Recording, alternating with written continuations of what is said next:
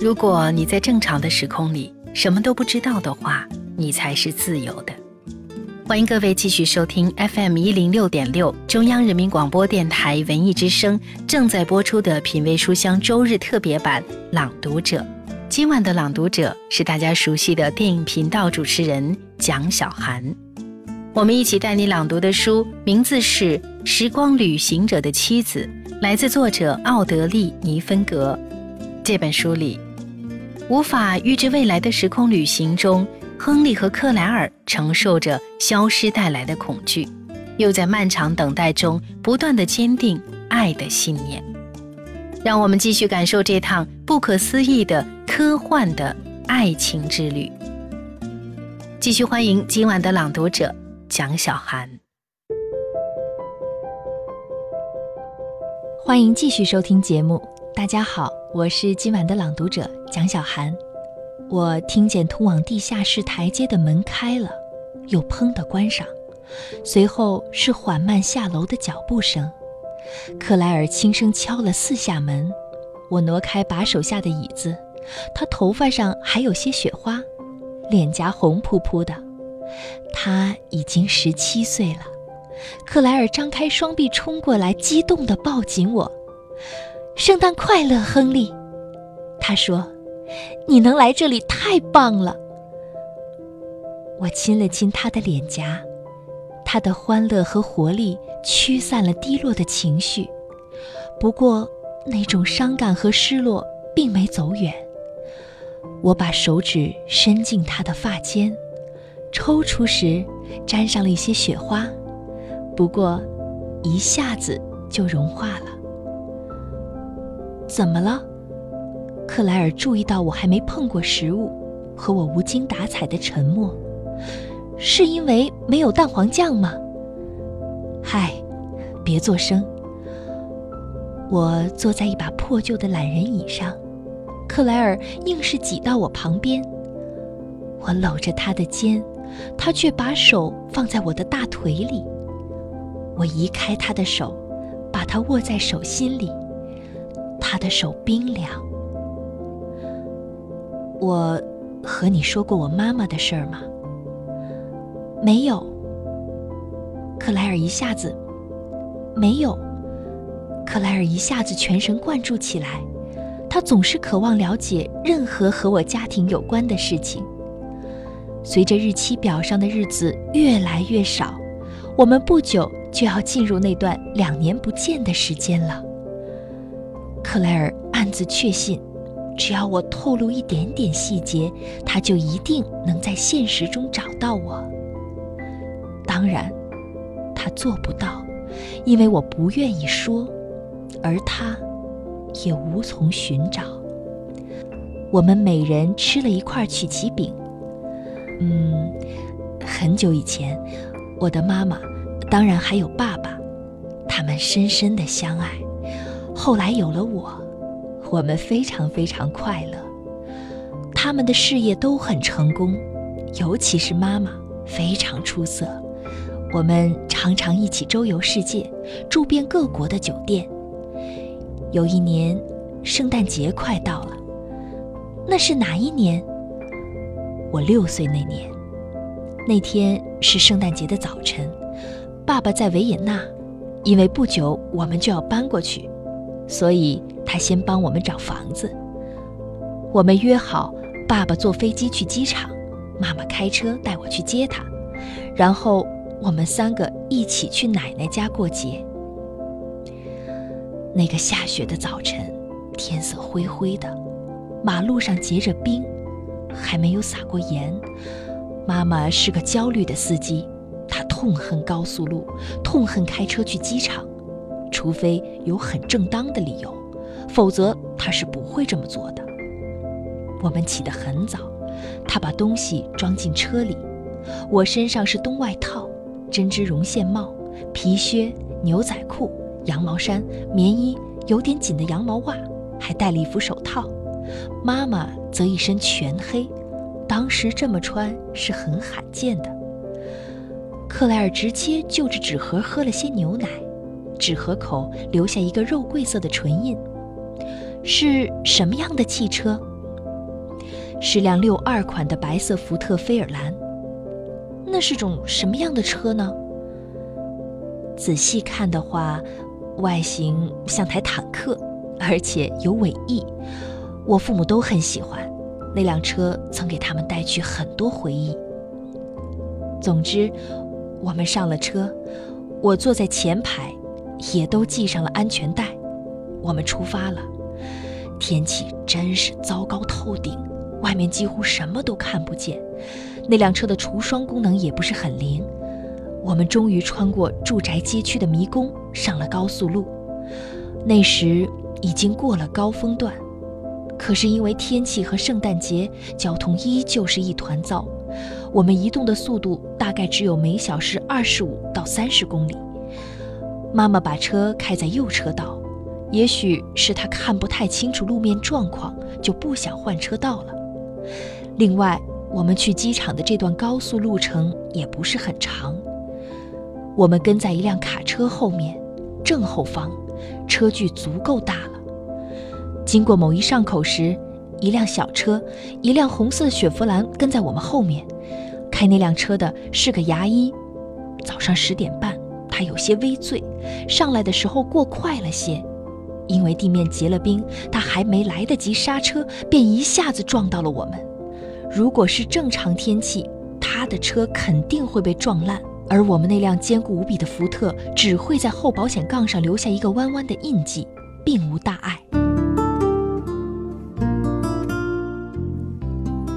是天气恶劣，路面湿滑，所以科尔维特撞上来的动力把我们的车加速前推，而整个交通却在缓慢的减速中。我们前面的卡车几乎停止了运动，妈妈一遍遍的踩刹车。可丝毫没有作用。我们还算是缓缓撞上卡车的，起码在我看来是那样的。而实际车速却是每小时六十五公里。那是辆敞篷卡车，装满了废铜烂铁。我们撞到它时，一大片钢板从卡车后面飞下来，穿过我们的挡风玻璃，把妈妈的头削去了。克莱尔紧闭双眼。哦，不是真的，但你也在那儿呢。你太矮了。不，不是的，那块钢板紧紧陷进了我的座位，陷进了应该是我的额头的地方。钢板刚一碰到我的额头时，留下了这块伤疤。我给克莱尔看，他割烂了我的帽子。警察怎么也想不明白，我所有的衣服都在车里、座位上、地板上。可是我却赤身裸体地站在道路一旁。你时间旅行了？是的，我确实时间旅行了。我们静默了一会儿。这只是我第二次时间旅行，我一点也不知道发生了什么。我看着我们的车子撞上那辆卡车，下一秒我就在医院了。事实上，我一点也没有受伤，只是受了惊吓。怎么？你为什么会时间旅行？压力，完全的恐惧。我想我的身体玩了它，唯一会玩的把戏。转过脸看着我，忧伤而激动地说：“那么，是的，妈妈死了，而我没有。”福特的车头缩成一团，方向盘的驾驶杆穿过妈妈的胸口。挡风玻璃早就没了，他的头飞了出去，飞到卡车后面。还有多的令人难以置信的血。那辆车的那个家伙倒是毫发未伤。卡车司机走下来，看看是什么撞了他的车。他看到的妈妈，当场晕厥倒地。后面一个轿车司机本来是手忙脚乱的。根本就没有看到他，结果从他身上碾了过去，压断了他的双腿。与此同时，我不在事故现场足足十分四十七秒。我不记得我去过那儿，仿佛只是一两秒的间隙。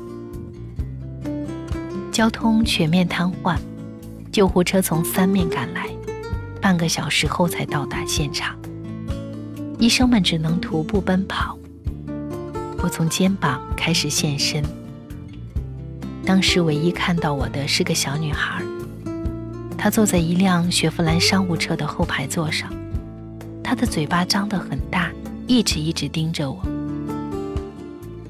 可是亨利，你那时你说你不记得当时的情况，你怎么能够知道的这么详细？十分四十七秒，不多不少。我沉默了一会儿，想找一个最佳的解释方式。你学过引力对吗？某件物体越大，它就有越多的物质，也就能产生越强的引力，它能吸引比它小的物体，然后小物体就绕着它不停的转，对吗？对。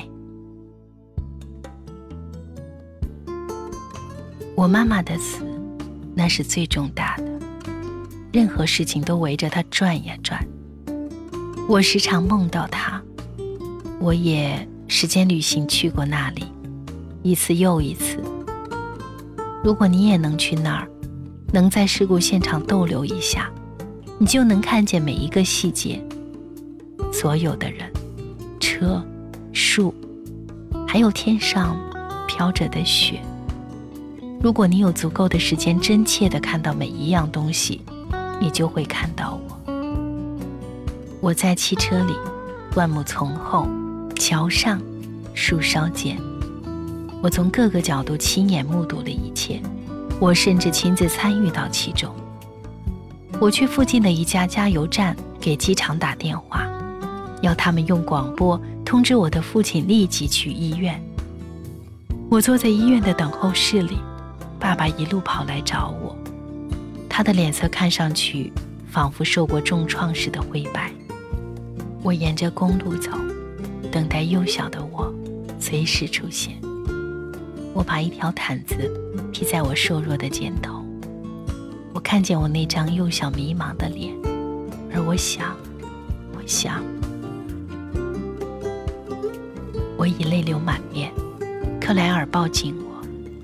我靠在他那马海毛绒衫的胸前，无声的抽泣。想什么？你在想什么，亨利？我想，我也应该一起死的。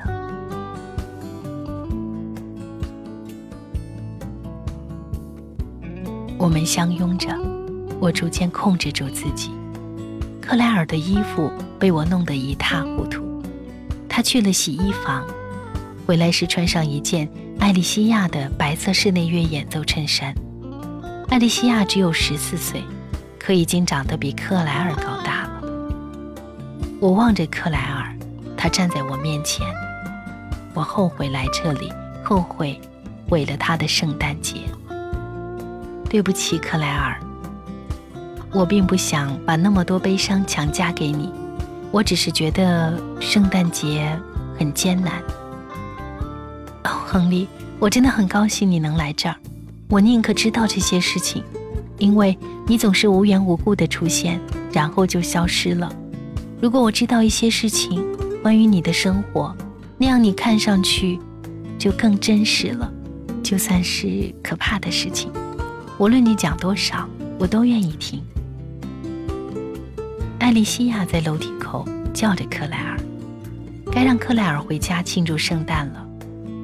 我站起来，我们小心的接吻，然后克莱尔应道：“来了。”他给了我一个微笑，然后跑上楼梯。我把椅子重新顶在门后，独自迎接一个漫漫长夜。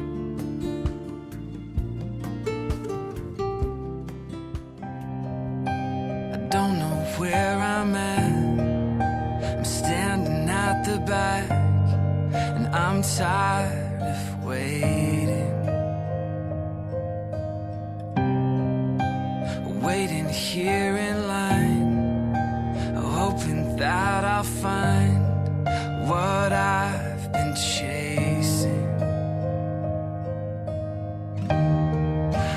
shot for the sky,